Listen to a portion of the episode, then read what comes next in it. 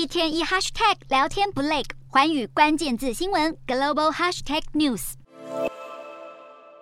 空荡荡的国会，本来应该是重要活动的总统施政报告，出席的议员却寥寥无几。原来在野党的议员们聚集到了国会大厦外，手持沉默的标语，杯葛尹锡悦总统的施政演说。执政的国民力量党则是批评这样的行为。事件的起因是在野党不满检方试图搜查在野党党部，加上尹锡悦之前出访华府，疑似被拍到爆粗口辱骂美国议员，有损国家形象，所以在野党一直要求尹锡悦为这两项争议致歉，否则就要背葛总统的施政演说。韩联社指出，在野党议员曾经有缺席以国务总理代读形式举行的施政演说，但抵制总统施政演说在南韩宪政史上还是首次。最近朝鲜半岛局势升高，内政上又与在野党有许多摩擦，一心愿面临的多重考验。